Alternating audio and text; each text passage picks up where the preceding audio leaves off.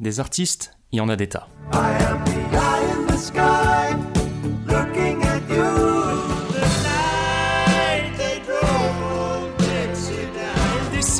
de la montagne sur un chariot chargé de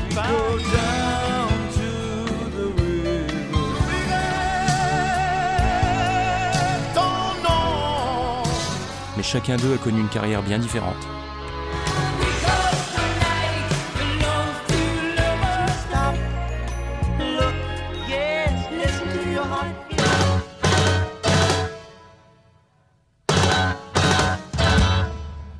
Il est peut-être temps d'en reparler un peu.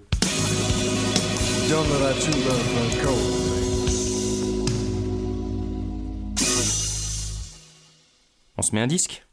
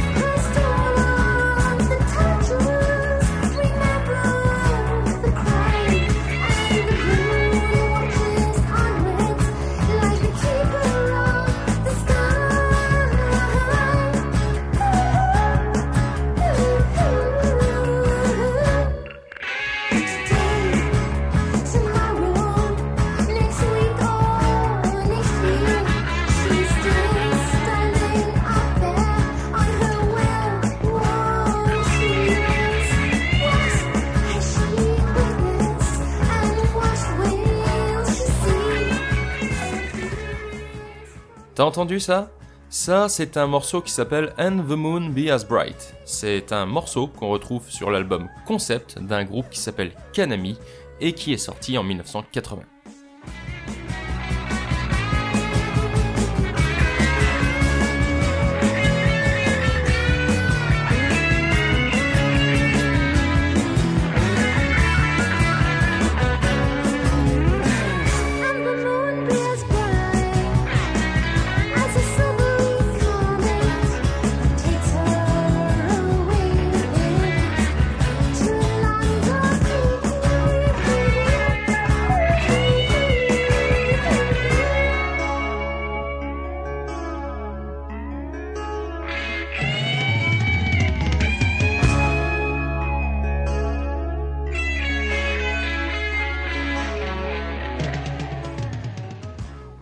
Kanami, pour faire simple, c'est en fait une sorte de projet créé par deux personnes sud-africaines pour passer le temps, et par conséquent à l'existence plus qu'éphémère, voire carrément fantôme.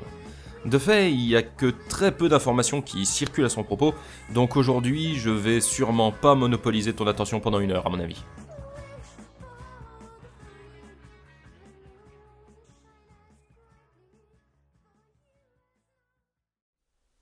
Notre histoire prend place en Afrique du Sud, au carrefour de la fin des années 70 et du début des années 80. À cette époque, l'apartheid règne encore, et beaucoup d'artistes internationaux choisissent d'ailleurs pour cette raison de ne pas se produire dans ce pays, pour protester contre le régime. Tandis que sur place, beaucoup d'artistes locaux sont victimes de censure, et les artistes noirs sont obligés par la loi de produire une musique principalement destinée aux noirs, typé traditionnel, entre guillemets, et qui ne va pas à l'encontre des dogmes blancs, c'est-à-dire le bien fondé de la chrétienté et du système politique en place, entre autres choses. Du coup, c'était pas foufou niveau ambiance dans l'industrie musicale du pays. Alors, je dis ça pour contextualiser, mais en l'occurrence, ça va pas avoir des masses d'importance ici, puisque derrière Kanami se cachent en fait des personnes blanches, donc beaucoup moins emmerdées, faut avouer. Bref, Kanami est né de l'impulsion de deux jeunes gens, Philippe Nell, né en 1954, et Claire Whittaker, née en 1957.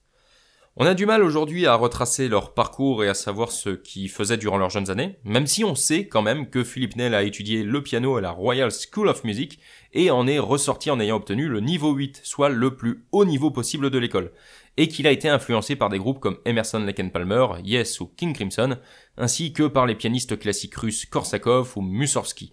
Mais mis à part ça, on n'a pas grand chose d'autre à se mettre sous la dent.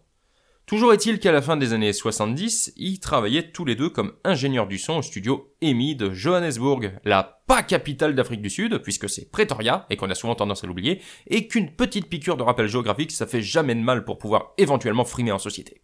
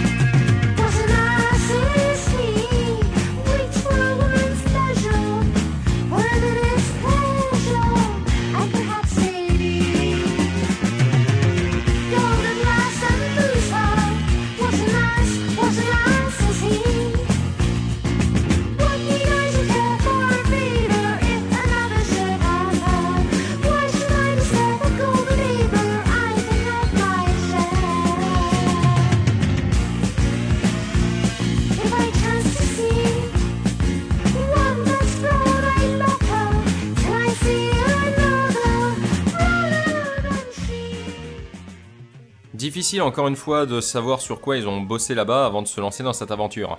Les artistes n'ont à ma connaissance jamais eu l'obligation de détailler les noms de tous ceux qui ont pu travailler sur leurs albums. Et c'était visiblement tout aussi vrai en Afrique du Sud, puisqu'on retrouve aucune véritable trace de leurs travaux passés.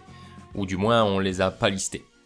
Bref, les deux ingénieurs s'entendent bien, au point de se dire qu'ils pourraient peut-être s'associer pour produire quelque chose tous les deux, étant donné que Nell s'est composé de jolies mélodies, de par ses influences et son bagage non négligeable de diplômé de la Royal School of Music, et que Whittaker, elle, était à cette époque très influencée par Kate Bush et écrivait pas mal de textes de chansons. Ainsi, ils s'attellent à la tâche en prenant leur temps et accumulent au fur et à mesure plusieurs compositions, dont certaines ne seront pas gardées, ce qui arrive de toute façon généralement sur tous les albums de tous les artistes du monde. Quand vient l'heure d'enregistrer, ils choisissent bien évidemment de le faire à l'endroit même où ils travaillent, pour des raisons pratiques, et parce que la maison de disques elle-même les y pousse, voyant dans leur projet un bon entraînement pour eux. Ils n'auront en plus pas à payer la location du studio, ce qui constitue un avantage certain, mais en contrepartie, ils peuvent enregistrer que durant la nuit ou pendant que le studio n'est pas occupé par d'autres artistes qui, eux, payent. Bref, ils doivent faire ça sur leur temps libre et quand ça gêne pas les autres. Mais tout excités qui sont à l'idée de donner naissance à leur composition, ces conditions leur vont très bien. C'est à peu près vers la fin de la phase d'écriture qu'un nouvel individu se joint au groupe. Paul Woodley, un guitariste qui à l'époque était le beau-frère de Claire Whittaker et qui est introduit par cette dernière auprès de Philip Nell, qui trouve en Woodley un guitariste aux influences jazz rock qui lui plaise, et qui, il le pense en tout cas, pourrait apporter quelque chose de plus aux chansons. Logiquement, il lui propose de prendre part à l'album, et Woodley, qui était déjà assez enthousiaste après avoir entendu les premières démos, accepte.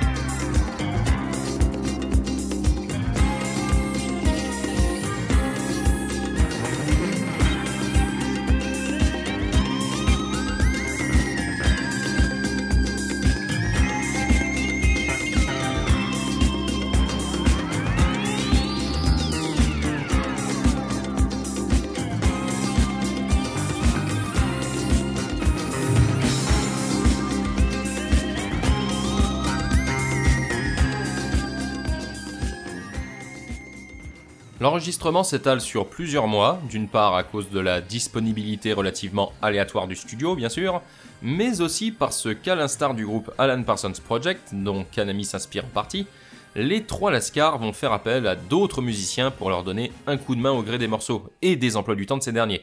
Surtout des batteurs d'ailleurs, étant donné que c'était la composante qui leur manquait le plus dans leur formation. De plus, l'apport de ces musiciens supplémentaires va permettre d'accoucher d'autres morceaux, puisque si la majorité des titres restent attribués au duo Philip Nell et Claire Whittaker, l'instrumental Afrock est par contre signé Nell et Woodley, la chanson Children est due au trio Nell, Whittaker et Woodley, et le titre Spiral est attribué à Philip Nell et à un certain Tim Kinsella, qui signe là sa seule contribution avérée dans le monde de la musique. Bref, l'enregistrement touche à sa fin et le mixage se fait également au studio EMI de Johannesburg, le tout sans incident. On sait pas trop à quel moment les principaux intéressés ont choisi de se faire appeler Kanami, mais ce nom est le résultat de la contraction un peu réarrangée des signes du zodiaque de Philip Nell, qui est Cancer, ou Cancerian en anglais, et celui de Claire Whittaker, qui est Gémeaux, Gemini en anglais. Finalement, concept paraît dans le courant de l'année 1981 en Afrique du Sud uniquement sous l'égide d'EMI. Et impossible de dire combien de copies s'en est écoulé à l'époque, puisque aucun nombre n'a été révélé. J'imagine malgré tout que ça n'a pas dû faire des ventes faramineuses, puisqu'il n'a pas été édité ailleurs qu'en Afrique du Sud. Ce qui était à prévoir hein, d'ailleurs, étant donné qu'il n'y a pas l'air d'y avoir eu beaucoup de pubs faites autour du disque, et que le groupe s'est jamais produit en live pour promouvoir son bébé, du fait que chacun a repris sa carrière à sa guise après ça. Le seul d'ailleurs dont on peut vraiment suivre la trace étant Philippe Nell, qui après ça produira d'autres artistes sud-africains et officiera surtout encore comme ingénieur du son au studio Demi et au studio Downtown, toujours à Johannesburg. Sitôt né, sitôt disparu, Kanami n'a été que ce qu'il était prévu qu'il soit, c'est-à-dire un projet réalisé pour s'amuser pendant le temps libre de personnes passionnées de musique, et qui contient quelques titres très sympathiques comme Feelings.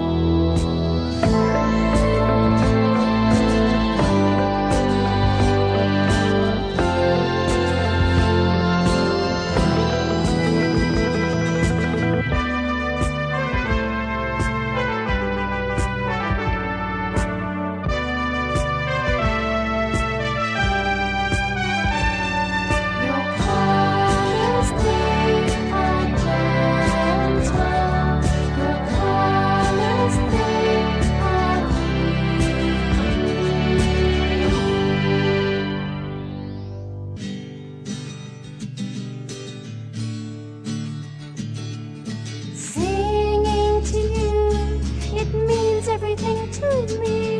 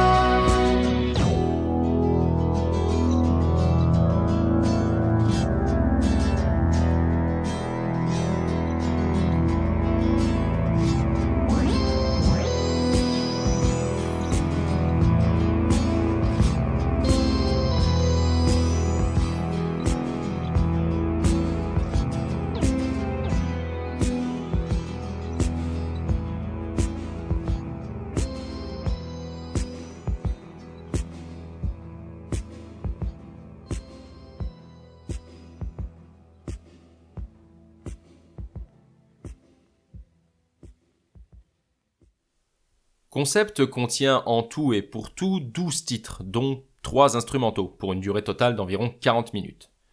Ce qui est directement palpable à l'écoute du disque, c'est le côté un peu amateur et touchant qui s'en dégage.